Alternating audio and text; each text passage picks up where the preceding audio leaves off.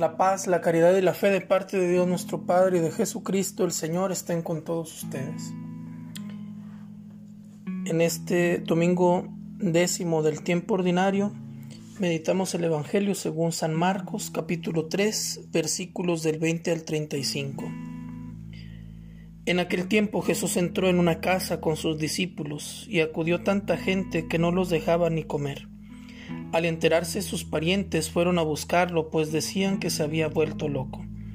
Los escribas que habían venido de Jerusalén decían acerca de Jesús, Este hombre está poseído por Satanás, príncipe de los demonios, y por eso los echa fuera.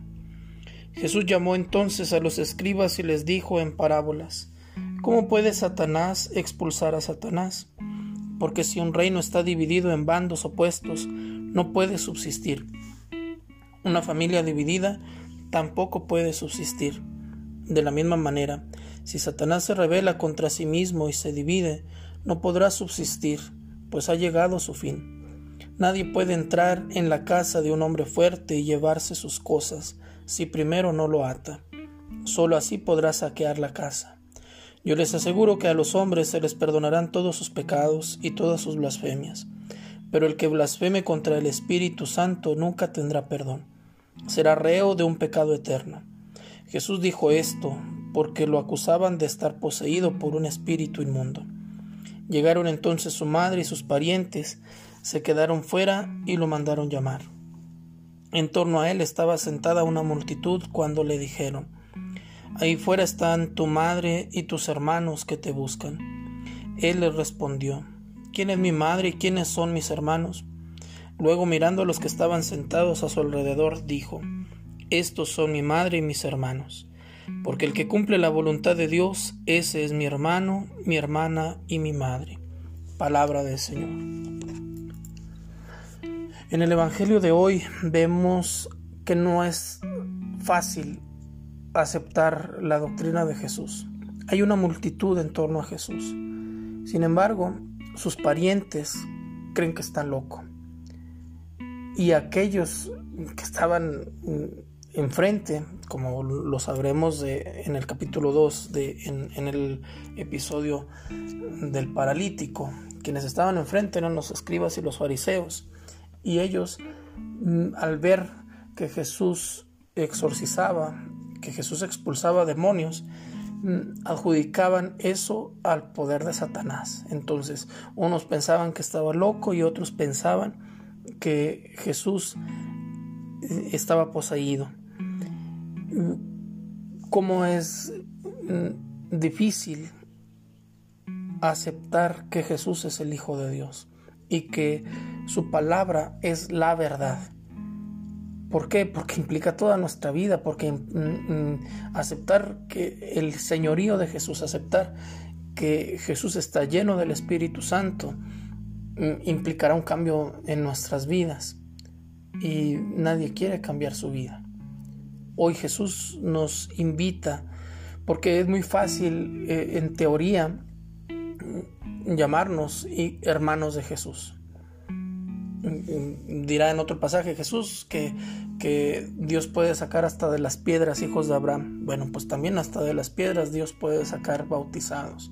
No basta con estar bautizados. Aquí la pauta, que es una pauta clarísima, es quién es mi madre y quiénes son mis hermanos. Esos son mi madre y mis hermanos, porque el que cumple la voluntad de Dios, ese es mi hermano, mi hermana y mi madre. Entonces, la pregunta en este domingo será, ¿tú te consideras hermano de Jesús bajo esta, bajo esta lupa o sea, te esfuerzas por cumplir la voluntad del Padre. O solamente parece que te queda bien, que queda bonito decirte cristiano. Que el Señor nos permita discernir su voluntad, que el Señor nos permita mm, tener la fuerza para poder someter nuestra voluntad a la voluntad divina. Que el Señor nos permita que nosotros Mm, mm, huyamos de, de, ser llamados locos por, por seguir a Jesús. Y aprovecho este Evangelio para mm, señalar un, punto y se ha puesto de moda desde que yo tengo uso de razón con Juan Pablo II, luego con Benedicto XVI y ahora con el Papa Francisco desde diferentes eh, grupos y desde diferentes posiciones. Siempre he escuchado a alguien, algún sector mm, de aquellos que se dicen cristianos que dicen que el Papa en turno es el anticristo. Cuidado porque el Papa mm, fue elegido invocando al Espíritu Santo. Sabemos que el Espíritu Santo está presente en el cónclave.